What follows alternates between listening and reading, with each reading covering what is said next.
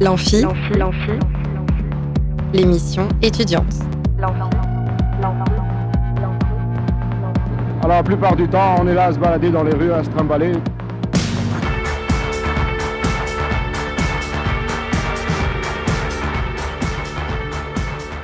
Bonjour et bienvenue dans l'Amphi, l'émission étudiante sur Radio Alpa 107.3 FM Le Mans et radioalpa.com. Aujourd'hui, on va parler du groupe d'éloquence et du club d'impro de la comédie avec un de ses membres, Léo Grumbach. Salut Léo. Salut Charlie. Alors, le groupe d'éloquence présente son spectacle ce soir même, euh, ce lundi 29 janvier, et le club d'impro performe son spectacle le 5 février prochain. Puis nous serons avec l'association Publiquement qui regroupe différents profils intéressés par le droit public. Et nous sommes avec Clémentine et Nicolas. Bonjour. Salut Charlie. Vous nous présenterez l'association et on parlera des actions que vous menez et des projets pour l'asso. Et enfin, nous écouterons la chronique philo d'Ismaël comme tous les lundis. Tout de suite, c'est parti pour notre premier invité du jour. Plus on est de fou et plus on rit. Là où ça devient grave, c'est quand on est plus on est de fou et plus on s'emmerde. Léo Grumbach, tu es membre du club d'impro de la comédie situé au 37 rue nationale du Mans et tu viens nous parler des deux représentations qui auront lieu ce 29 janvier et ce 5 février prochain. Alors déjà, est-ce que tu peux nous éclairer sur ces deux soirées du 29 janvier et du 5 février? Bien sûr, bien sûr. Alors euh, ce soir, euh, le 29 janvier, donc, euh, il va y avoir euh, euh, une soirée dédiée à l'éloquence. Donc euh, il va y avoir une poignée, de, une poignée de, de participants qui auront préparé un texte. euh, un texte et qui le liront Mhm. devant, l'Assemblée. Et, le Et le 5 5 fév- février, du coup, ouais. Et le 5 février, ce sera, ce sera à notre tour aux, aux membres du, du club d'improvisation de, performer un spectacle également d'impro. Et alors, comment ça va se passer la soirée du 5 février, du coup? Bien, on sait pas trop, parce que c'est euh, quand même euh, basé sur l'improvisation, donc euh, il y aura une très grosse part de, de surprise euh, pour nous comme pour les spectateurs. Ok. On a quand même mis en scène quelque chose. Après, après on, on va, on va découvrir nous-mêmes comment va se passer la soirée. Et alors, depuis combien de temps tu fais de l'impro à la comédie? Eh bien, euh, depuis euh, le mois de septembre, depuis cette, année, donc ça va faire 4, mois, 5 mois bientôt. Ok. Et vous êtes combien? On est, on est sur deux groupes, on est une, une quinzaine. D'accord. quinzaine. Donc il y a le groupe du mercredi et le groupe du vendredi. Et alors, est-ce que vous avez un professeur d'impro? Bien sûr, on est, euh, on est, on est chefé par, euh, par euh, Gunther Levrard. Ok. Euh, qui, qui est Gunther qui, Lebrun euh, qui est donc qui est notre Raïs à tous. hein, euh, voilà, c'est le, c'est notre, notre professeur d'impro. Il nous, Mm. il, il nous, il nous dirige sur les thèmes euh, qui, qu'il voudrait voir, euh, Mm. voir être abordés. Il nous donne des idées, des conseils. Il nous, euh, il nous chef. Mm. Et alors, qu'est-ce que vous y faites en fait euh, dans ce club d'impro euh, Quels sont les types d'exercices et tout ça? On a euh, des exercices euh, qui sont euh, au début euh, utiles en fait euh, pour notre diction, pour, euh, pour euh, par exemple le- le- l'exercice du virlang qu'on on a fait euh, à chaque début de cours euh, sur le début d'année qui consistait à dire un texte euh, écrit déjà, euh, mais avec des syllabes qui se répétaient. Euh, par exemple, euh, euh, ton, ton, ton, ton, ta, ta, ta Hmm. par exemple, donc des phrases beaucoup plus longues qui euh, servaient à, qui servent à, à, poser un peu la voix, à poser le rythme euh, Ok. de ce qu'on va dire. Euh, puis après, il y a eu euh, d'autres exercices qui visaient peut-être à jouer sur les émotions, où il nous fallait, il- où, il fallait improviser sur des thèmes peut-être parfois pas rigolos, euh, des thèmes parce que l'improvisation n'est pas forcément euh, est pas forcément joyeuse tout le temps. Des Mm. fois, euh, des fois, on peut essayer de titiller des cordes Mm. sensibles chez le, chez le spectateur. Ça implique une variété de palettes des émotions en fait, quoi. Par exemple, euh, par exemple, il y a eu euh, une fois euh, une improvisation qu'il a, qu'a- qu'il a fallu faire. C'était euh, d'annoncer à son enfant que l'un de, des parents vient de mourir. Ah oui Ah oui, c'est sympa Non, c'était non pas du tout. Non, non, c'était pas super marrant à ce moment-là. Mais mais voilà, ça fait partie aussi de Mm. l'improvisation. L'improvisation, c'est pas que rire, c'est aussi Mm. euh, se créer et créer et se sortir de situations Mm. pas forcément fun. Donc du coup, comment ça fonctionne en fait? On te donne un sujet et après tu, tu laisses libre cours en fait un peu à ton imagination euh? Ça dépend, euh, ça dépend des exercices qui sont, qui sont faits. Euh, Généralement, euh, on a un sujet et puis après, Mm. peut-être, euh, il peut y avoir des contraintes. Il faut utiliser un accent, il faut utiliser certains mots. On change de genre, par exemple. Euh, ça dépend de, ça dépend de l'exercice qui, Mm. euh, qui, euh, qui doit être fait le jour, le jour J, en Mm. fait, le jour, de, le, le jour du cours. Après, en improvisation, on a la liberté de faire un peu tout ce qu'on veut. Au final, euh, euh, on peut partir sur du politiquement non correct, on peut partir sur de la tristesse, on peut partir sur de la colère, on peut partir sur de la joie, de l'équité. On peut euh, incarner, des, incarner des personnages, on peut euh, même faire du stand-up si, si on veut, on peut euh, raconter notre vie, etc. On peut embellir notre vie aussi, euh, on peut euh, s'inventer quelque chose. Et c'est ça qui est sympa, c'est qu'on peut faire tout ce qu'on veut. Alors du coup là, on parlait de, de, de, de partir de quelque chose, d'a- d'après un sujet, d'après une contrainte. Tu nous as parlé de différents exercices. Mais du coup, euh, le 5 février, vous serez devant un public, vous ne serez pas euh, devant, euh, devant votre chef à vous dicter des choses. Donc, de quoi vous allez partir en fait? De, on va partir de, de thèmes. On aura des thèmes qui vont être euh, inscrits sur des papiers. Et euh, l'idée, ça va être de jouer, euh, de jouer ces thèmes euh, Mhm. avec notre imagination. Donc, on va partir un peu comme on sent, le, comme on sent le, la chose. On n'aura pas énormément de temps de préparation pour, euh, pour se mettre d'accord, euh, parce que ces euh, improvisations peuvent être en binôme ou, ou seules.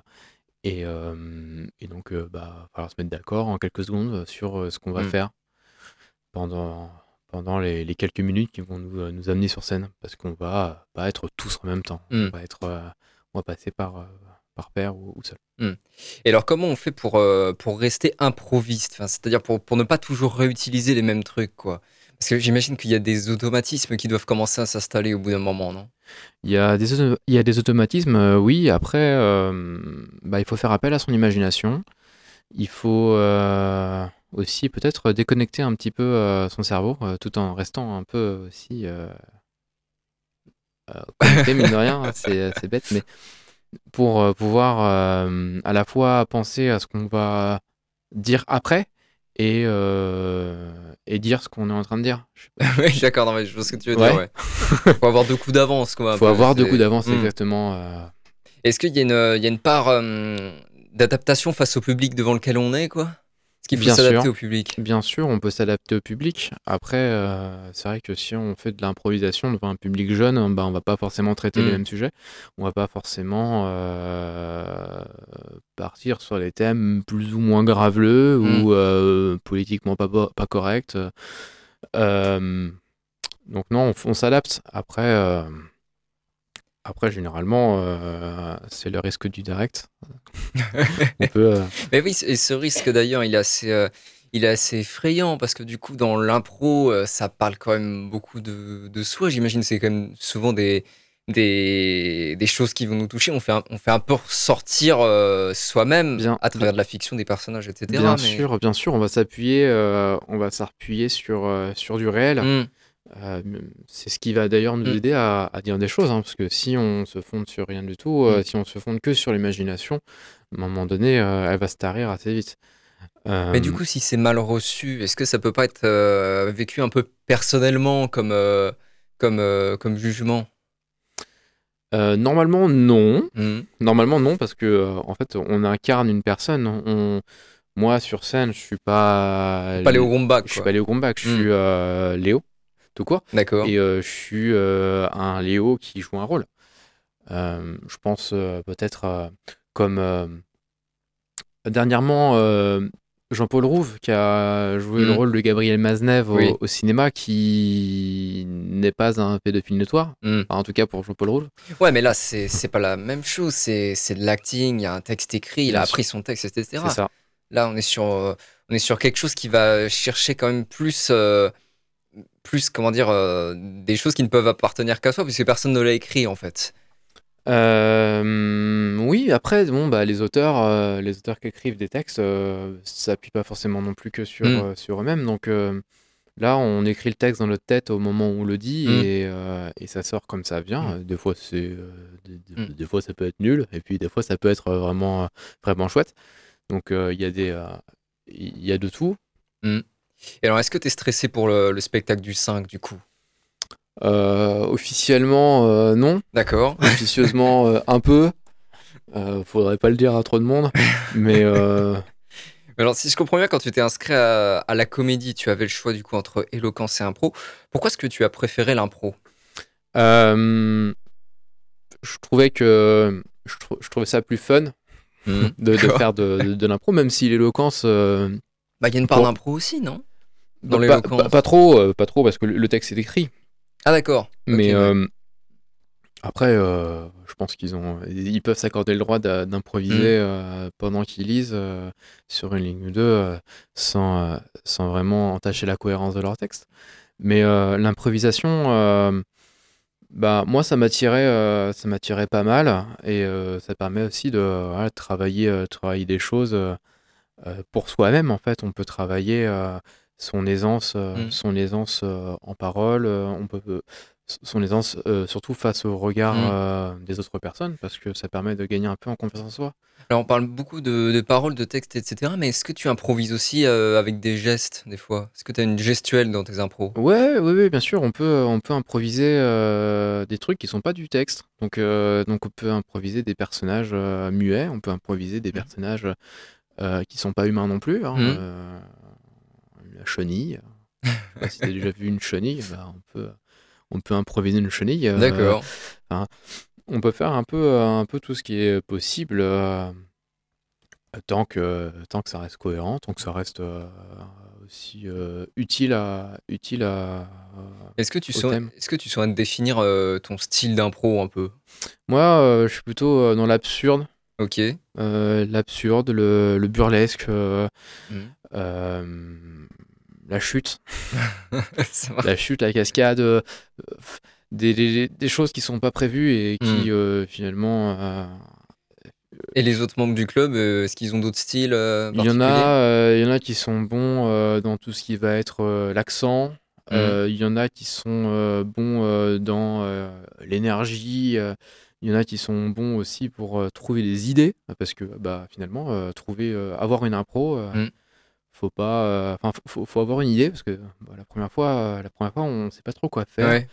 Et euh, et il y en a qui sont très bons pour trouver ça, et il y en a qui sont euh, bons aussi pour suivre les idées des autres. Et donc en fait, il y, a- il y a plusieurs styles qui, qui peuvent Mm. convenir à plusieurs styles de personnes. Ah oui, il y, en a qui ont, du, qui ont du mal à avoir la première idée, mais par contre qui enchaînent très bien sur, euh, sur quelque chose qu'on leur lance. C'est ça, ce qui est mon cas d'ailleurs. euh, moi, j'ai du mal à démarrer. D'accord. Après, euh, dès que dès que je Mm. vois des- des- des- mes camarades euh, Mhm. euh, partir sur une improvisation, bah, moi, mes idées me viennent et mes réactions me viennent en fait un peu comme un comme un jeu de ping-pong et au final, on, on Mm. peut faire un match euh, un match un peu sympa. Et alors pourquoi ne pas t'être inscrit euh, tout simplement à, à des cours de théâtre pour faire pratiquer une troupe, etc. Bah, j'avais le choix. C'est vrai qu'à à la comédie, il y a la possibilité parce que euh, Gunther, certes, fait euh, l'atelier d'éloquence et euh, l'atelier de- d'improvisation, mais il y a aussi Véronique qui fait euh, de l'atelier de stand-up et euh, l'atelier de théâtre aussi. Mhm. Euh, et ben, bonne question. Pourquoi j'ai pas choisi euh, les autres? Euh, Je trouvais que l'improvisation permettait de, de, le- voilà, de, de, de faire sortir des, des réactions euh, plutôt, des émotions plutôt sur le, sur le coup, sur le, le- sur le moment, sur l'instant en fait. Alors que euh, le théâtre, euh, le théâtre, il s'agissait d'apprendre un texte et de l'interpréter. Euh, mais j'ai quand même la possibilité d'interpréter au final, d'interpréter au final le, euh, le texte que j'ai en tête pendant l'improvisation et, Ouais, j'ai quand même le plaisir de jouer quelque chose.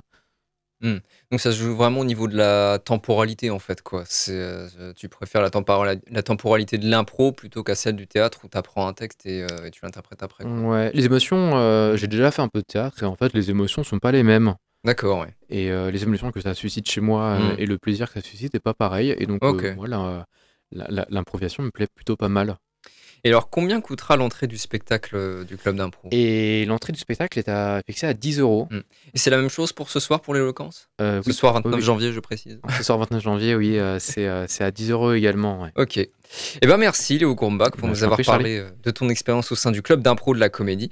Je rappelle que ce soir 29 janvier, c'est Parole sur scène, une soirée d'éloquence où le public pourra assister à la prise de parole d'une petite dizaine d'éloquents. Et le 5 février, c'est le spectacle de la troupe d'impro.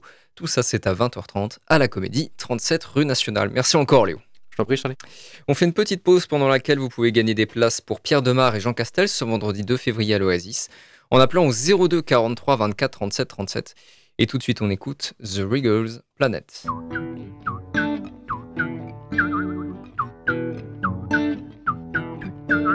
Sur la planète aux mille et une couleurs, des enfants gays jouent dans les fleurs. Y en a des verts, des roses, jaunes, des bleus. Ils sont si jolis dans leur jeu. Ils sont des rayures, des poids, des bariolages qui s'effacent avec l'âge. Chaque couleur, son caractère. Les bleus sont joyeux et les verts solitaires. Les roses composent les chansons, les marrons, les échos et les rouges je joue au foot, mais il y a celui avec qui on peut pas rigoler. Le petit enfant violet.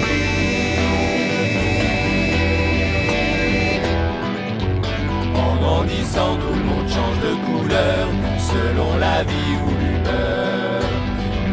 Violet, lui, est devenu grand en conservant son piment les gens se mélangent loin de cet homme étrange et violé qui vit tout isolé dans une grande maison mauve du sol au plafond. Mais un après-midi ensoleillé de ce joyeux mois qu'est juillet, une petite fille rouge et capuchonnée à sa façonnée. Est-ce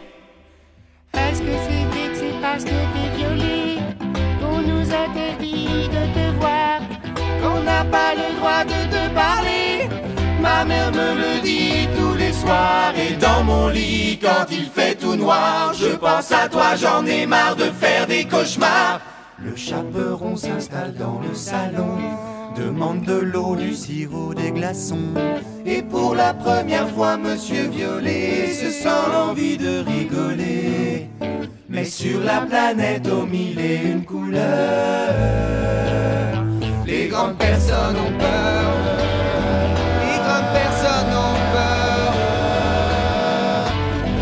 A couru depuis tout le village, blanc d'avoir couru et rouge de rage, jusqu'aux journaux qui avaient signalé l'adresse de Monsieur Violet. En arrivant, on découvre l'enfant couché sur le divan, aussi rouge, aussi rouge qu'avant.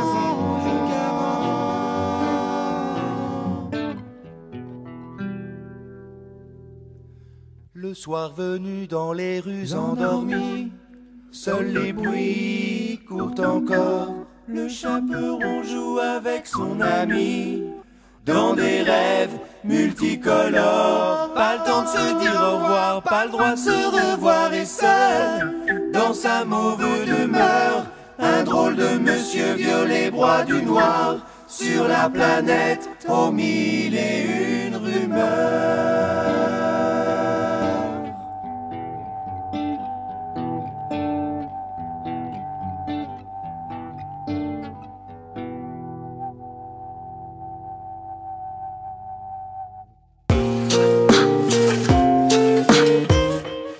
De retour dans l'amphi pour parler de l'association publiquement avec deux de ses membres, Clémentine et Nicolas. Salut. salut. Alors Nicolas, tu es trésorier de l'association et Clémentine, tu es à la communication. On te connaît également en tant que chroniqueuse dans l'amphi. Le jeudi, tu fais des chroniques sur l'année de césure. Exactement. Alors est-ce que vous pouvez nous, nous expliquer tous les deux ce que c'est que publiquement? Alors, euh, publiquement, comme son nom l'indique, euh, c'est une association du master de droit public de l'Université du Mans. Et donc, en gros, le but, ça va être de réaliser des projets au sein de notre master pour un peu promouvoir l'association auprès des autres et même entre nous promouvoir notre cohérence entre les Master 1 et les Master 2. Mm. Alors qui fait partie de, ces- de cette association en fait et à qui elle s'adresse? Bah alors, euh, cette association, elle s'adresse principalement aux M1 et M2 du parcours de droit public, essentiellement euh, au Mans, D'accord. et euh, donc euh, au parcours des PE et des RA. quoi.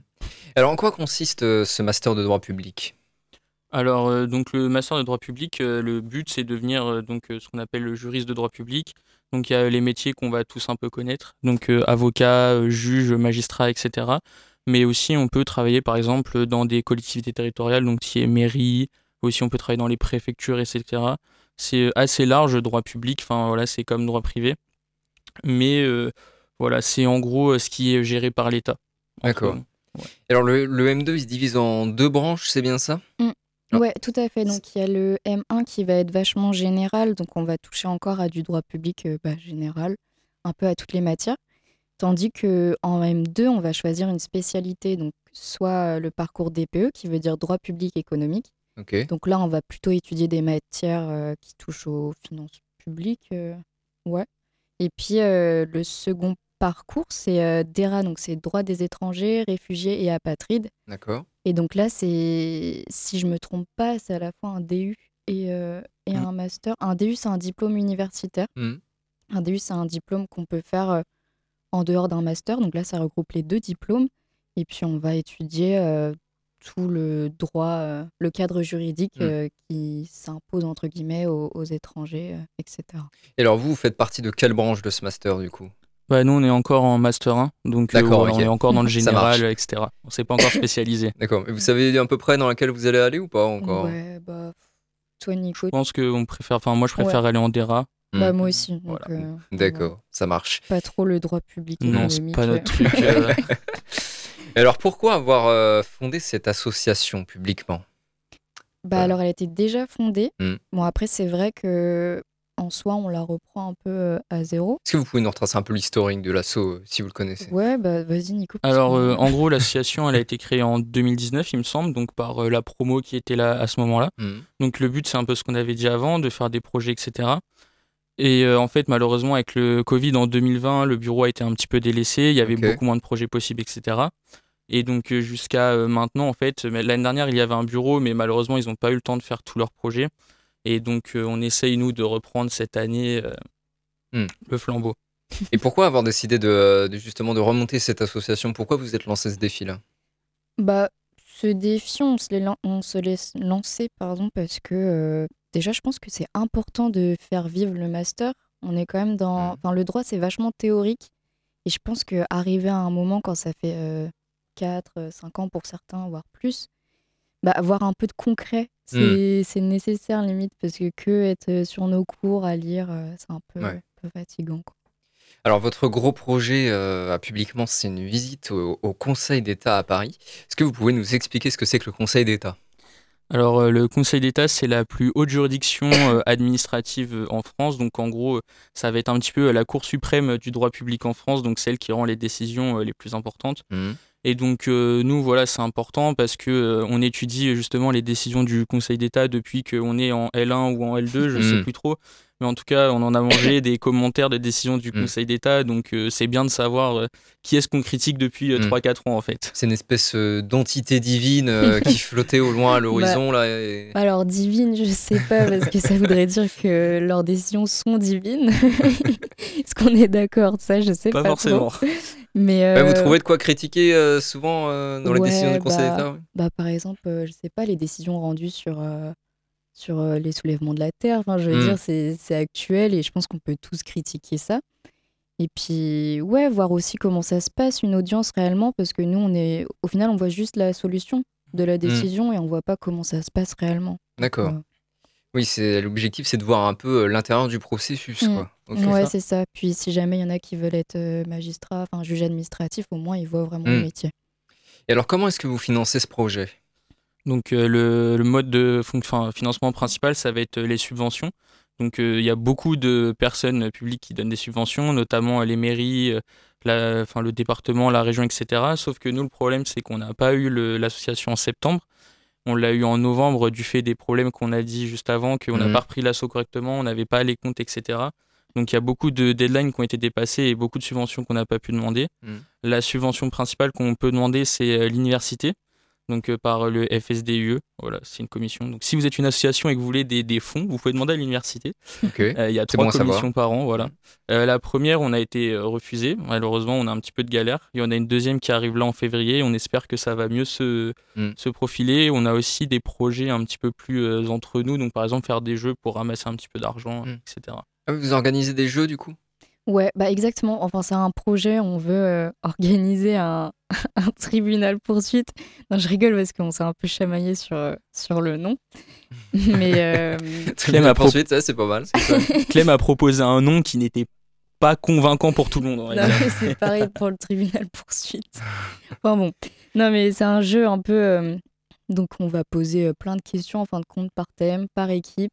Hmm. Et on va demander une petite participation euh, pour l'inscription, quoi. Histoire de. Donc c'est un jeu qui s'adresse à qui? Plutôt des étudiants de droit du coup? Ouais, euh, bah, tous ceux qui sont en licence, tous ceux qui sont en master de droit. Je sais pas si on va essayer de faire des questions aussi de droit privé, etc. Ça pourrait être sympa. Oui, je pense qu'on essaiera de faire un peu de tout pour euh, bien englober. euh, Ouais, englober tout le monde et puis Mm. euh, pourquoi pas englober les profs. Ce serait plutôt Pourquoi pas. marrant. Enfin, quoique non, parce qu'ils auraient réponse à toutes les questions. Oui, ça serait pas très marrant. Mais, euh, mais ouais, voilà, tout- à tous les étudiants de droit. Euh, Est-ce que publiquement est présent sur euh, d'autres événements, d'autres actions que ce projet euh, large de visite du Conseil d'État? Alors euh, déjà, comme on reprend un peu l'association de zéro, on essaye déjà de faire tout bien, donc tout ce qui est Mhm. compte, etc. Mhm. Et euh, le Conseil d'État, c'est un projet qui prend quand même pas mal de temps. Ouais. Donc voilà, c'est notre seul gros gros projet de l'année. Après, par exemple, il y a le projet de, de jeu qu'on a dit là. On aimerait aussi, pourquoi pas, en fin d'année, organiser une, une kermesse.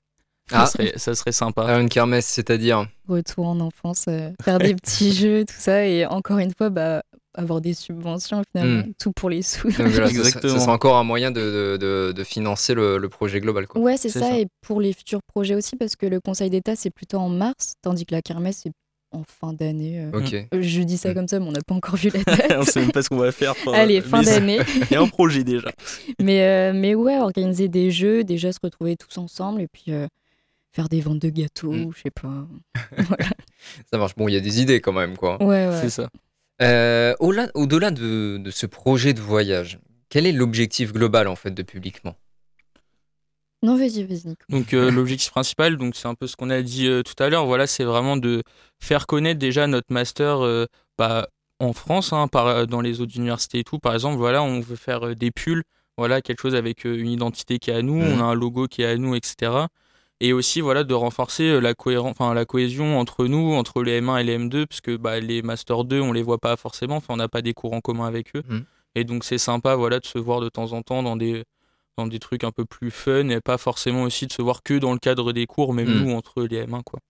Ouais, ouais, puis, et puis comme tu dis, bah, c'est important d'avoir une cohésion parce que mine de rien, on est, euh, on est tout le temps ensemble, on est amené à faire beaucoup de travaux euh, en groupe et puis, euh, puis s'il n'y a pas de cohésion, c'est un peu ennuyant. Quoi. Est-ce que vous serez aux portes ouvertes euh, de l'université? Alors nous, on sera aux portes ouvertes de l'université, mais pour présenter euh, notre master. Ok. Donc euh, nous, ce sera pour le M1 et des M2 présenteront le M2. Mais par contre, en tant qu'association, non. D'accord. Euh, on pourra peut-être être amené à, à la présenter euh, Mm. en présentant le master. euh. C'est ça, on glissera notre petite pub pendant la, la présentation. Mm, Rejoignez-nous. Exactement. Est-ce que vous avez euh, d'autres projets à venir dont vous voulez parler? Là Bah, qu'est-ce qu'on a comme projet? On n'en a pas encore trop discuté, mais c'est vrai qu'en tout cas, on souhaite mettre des projets euh, en place parce que, bah, comme on a dit, c'est important. Donc, euh, vous êtes, Ça en- va. vous êtes encore dans une phase de réélaboration de l'association, de, remettre des, des fondements, quoi. de construction, vraiment, même rien que bah, Nico qui est à la trésorerie, c'est. C'est Mm. bien complexe et je suis bien contente de ne pas être à la trésorerie. Mais je pense déjà d'avoir des bases solides et ensuite de pouvoir développer ouais, de, Mm. de vrais projets concrets. Ça marche. Eh ben merci, beaucoup Nicolas et Clémentine pour être venus nous parler de l'association publiquement, euh, de ses actions, de ses projets. On se retrouve après une pause pendant laquelle vous pouvez gagner des places pour Rebota, Rebota, Yentukara, Explota le 31 janvier au Quinconce en appelant au 02 43 24 37 37. Tout de suite, on écoute Soom and Temperature, choisi par Clémentine. Merci à vous en tout cas. Merci Charlie.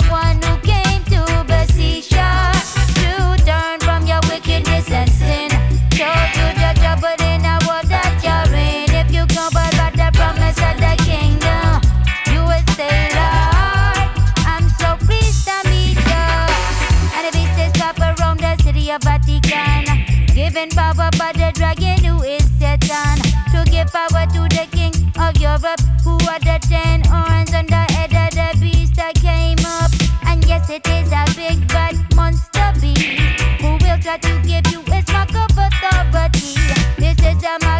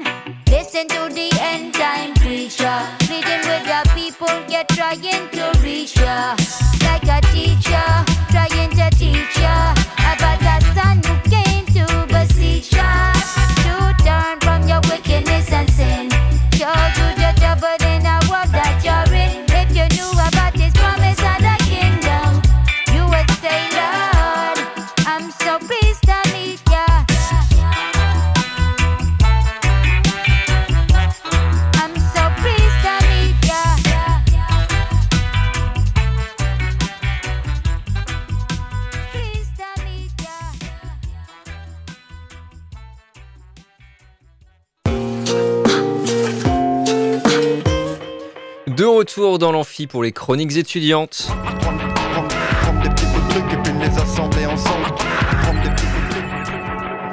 Et on va d'abord commencer par écouter la chronique sportive de Soham, qui est notre nouveau stagiaire de troisième. On l'écoute tout de suite.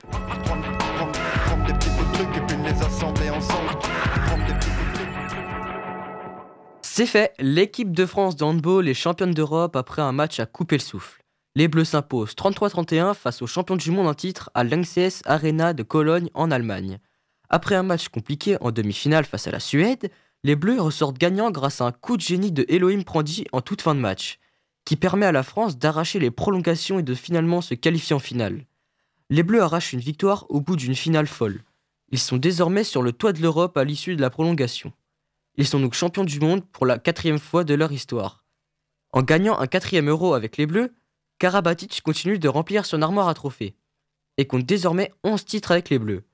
Mais aussi, le Français Nedim Remili est récompensé car il a été élu meilleur joueur de la compétition. Grâce à ce trophée, l'équipe de France compte désormais 13 trophées à son actif et est de loin l'équipe la plus titrée de tous les temps. Retrouvons-nous au JO cet été pour éventuellement un nouveau sacre et une nouvelle médaille d'or. C'est une très belle saison pour nos deux équipes de France, car rappelez-vous, les féminines ont aussi gagné la Coupe du Monde face à la Norvège. Et oui, les féminines de l'équipe de France se sont imposées 31-28 à Herning au Danemark, face aux championnes du monde en titre. Les Bleus décrochent une troisième étoile après leur sacre de 2003 et de 2017. Après un parcours parfait conclu par la victoire en finale face aux Norvégiennes. Grâce à ce succès, l'équipe de France féminine remporte son quatrième trophée toutes compétitions confondues. Nos deux équipes sont désormais sur le toit de l'Europe et le toit du monde. Merci pour ta chronique, Soa, mais on est à présent avec Ismaël pour la suite des chroniques étudiantes. Salut Ismaël Salut. Alors de quoi tu nous parles aujourd'hui? Aujourd'hui, je vais vous parler du vote. Bah c'est parti. En 2015, au moment des élections régionales, le grand philosophe français Raphaël Enthoven s'en prend assez violemment aux abstentionnistes sur Europe 1. Bon, ben alors, qu'est-ce que vous, vous pensez des abstentionnistes? Oui, d'accord. Écoutez, que ce sont des feignants et des ingrats qui négligent les acquis que d'autres ont payés de leur vie, que ce sont des gagnes petits qui veulent des droits sans devoir, des malhonnêtes qui brandissent la nullité des politiques, opportunément, pour justifier leur flemme, des irresponsables qui s'en remettent à des gens qu'ils n'ont pas élus pour gérer les transports, la culture ou les lycées. Donc on est un peu étonné de sa grossièreté, mais au-delà de ça, sur le fond, est-ce qu'il a vraiment raison? Est-ce que les abstentionnistes sont un genre de sous-citoyens indignes des droits qu'on leur donne? Est-ce que voter, c'est un devoir moral? On peut résumer ces arguments en gros en trois points. 1. Il y a des gens qui sont morts pour qu'on puisse voter. 2. Voter, c'est un droit et un devoir. Et 3. On peut pas se plaindre d'être mal dirigé si on vote pas. Il aura beau avoir dit tout ça, on est obligé de faire un constat. Une grosse partie des gens, ils sont pas convaincus par le vote. Pour le comprendre, c'est assez simple, on regarde l'abstention. 27% pour le dernier tour des élections présidentielles. Qu'est-ce que ça veut dire? Bah, Ça veut dire qu'entre un tiers et la moitié des électeurs, ils considèrent qu'ils ont autre chose à faire qu'aller voter.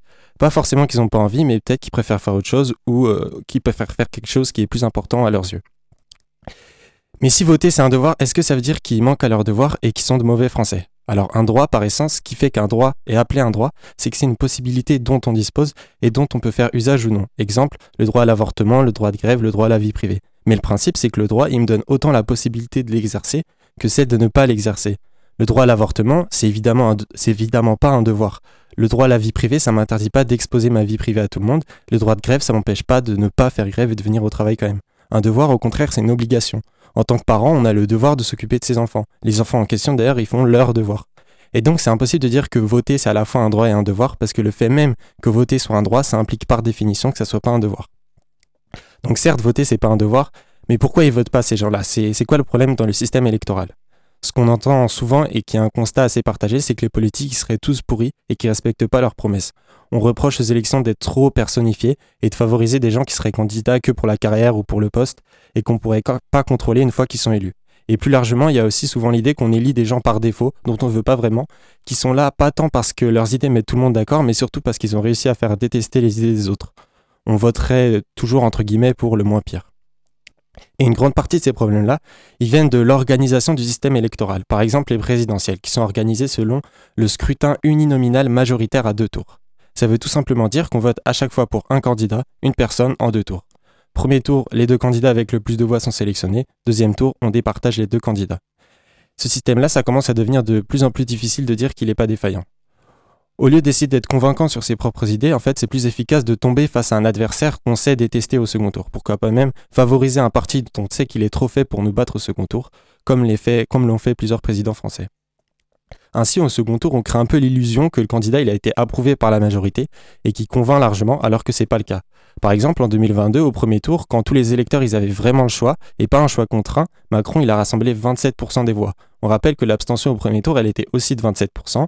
Et puis, bah, si on rajoute les voix remportées par les autres partis politiques, on voit que le candidat qui gagne les élections, il est en minorité dans le pays. Trois quarts des électeurs, quand ils ont le choix, ils préfèrent pas sa candidature. Puis on peut aussi parler du problème du système uninominal qui consiste à voter une seule fois pour un seul candidat. Ce système-là, il permet pas de distinguer les préférences entre les candidats. Par exemple, si je vote Macron, ça veut pas dire pour autant que je place à égalité tous les autres candidats. Peut-être qu'après Macron, je préfère un autre candidat ou deux ou trois, ou bien que je déteste un candidat en particulier que je veux surtout pas venir au pouvoir. Le système uninominal, il liste toutes ces différences. J'ai voté Macron et point. Pourtant, on sait très bien qu'on pourrait faire autrement. Par exemple, le scrutin plurinominal, on peut voter pour plusieurs candidats, ou bien faire un classement avec des points pour nous permettre de distinguer nos préférences parmi tous les candidats.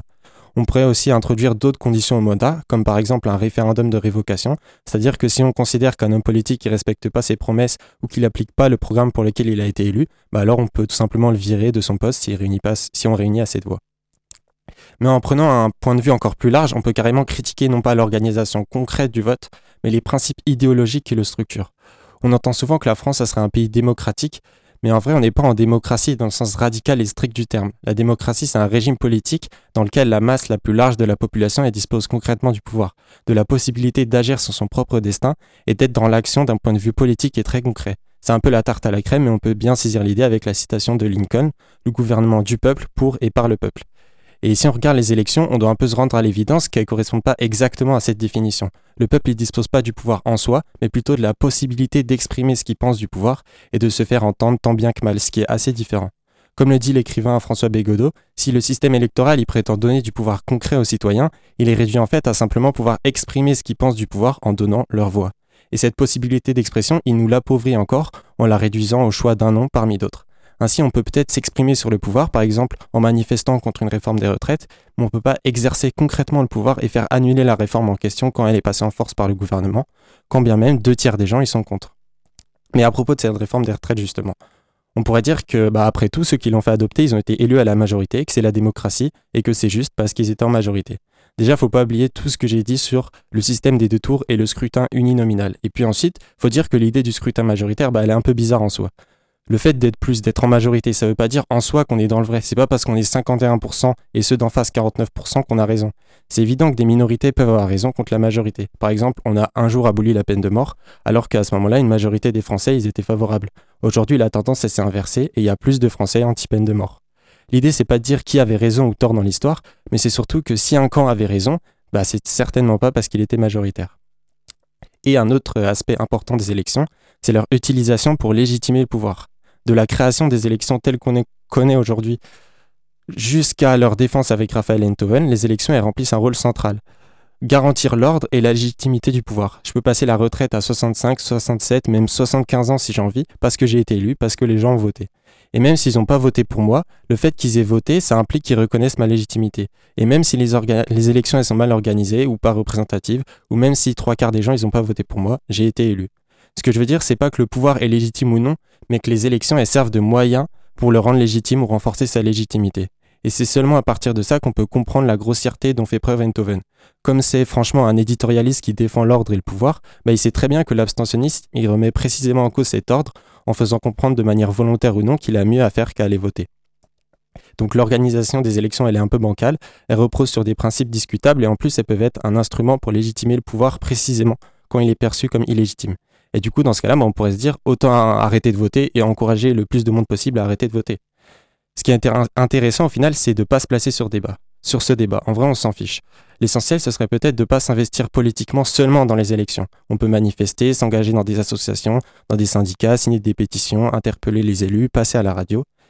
Et même si on pense que le vote il est utile, la vie politique ne peut pas se limiter uniquement aux élections et encore moins sous la contrainte morale comme essaye de l'imposer Raphaël Enthoven.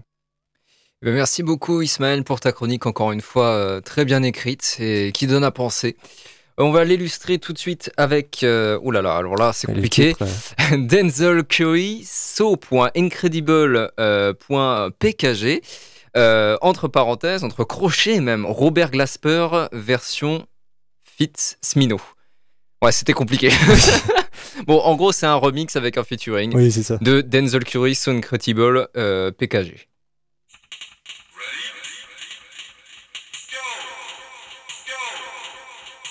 I don't write rhymes, nigga, I write checks. Might rewrite your life if the price set. Might check one, two, one, two. It's the nigga Denzel coming out of the zoo. Carry City, what I breed. Dissect the flow so you can see what I bleed.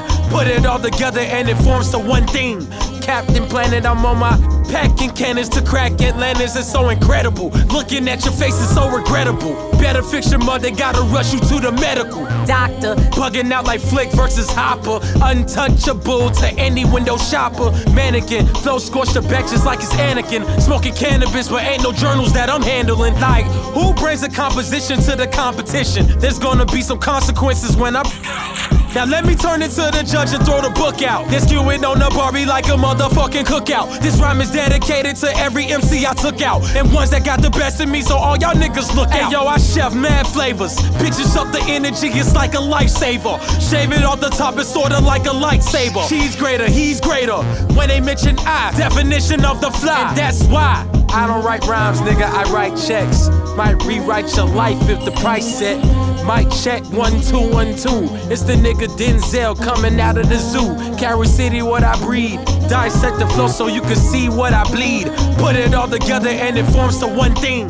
Captain Planet, I'm on my packing cannons to crack Atlantis. It's so incredible. I got this theory that all country niggas is related, you feel me? We got courage in my family, nigga. We might be cousins. Back of your London, nigga, I'm cut neck. Five in the morning, like, damn, boy, you ain't up yet. No fatigue no crease, she got a little at the crib. We get it lifted like elevators in Brixton. Let me paint a quick picture. It's husky, I let me spark. i been on Big Ginger, I'm Bob Ross with the art. I got home this morning and parked my car in the yard. Stumbled right into that coochie that I had left on the charger. Roll right over, check my DM, and every message said Carpe like Smino Poppy. You probably don't remember me from Wisconsin. I was baying all the green. I bought you a couple Packers. Told you that you the reason. I still got hope in these rappers. I'm like, huh, me, little old me. Bought the steppers out tonight and I ain't talking Frankie. At the Beverly, I seen my dog sport the stanky. Came a long way from Parker Road, parking the. I don't write rhymes, nigga, I write checks. Might rewrite your life if the price set. Might check one two one two. It's the nigga Denzel coming out of the zoo. Carry City, what I breed. Dissect the flow so you can see what I bleed. Put it all together and it forms to one thing. Captain Planet, I'm on my packing cannons to crack Atlantis. is so incredible.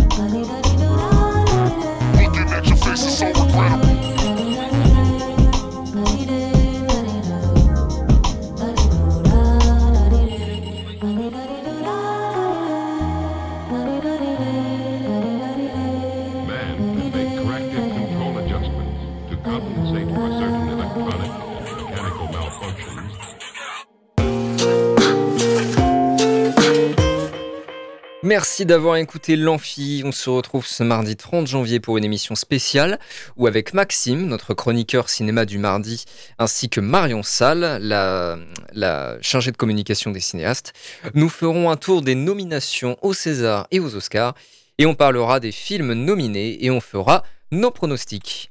À bientôt dans l'Amphi. C'était l'Amphi l'émission étudiante. Étudiante.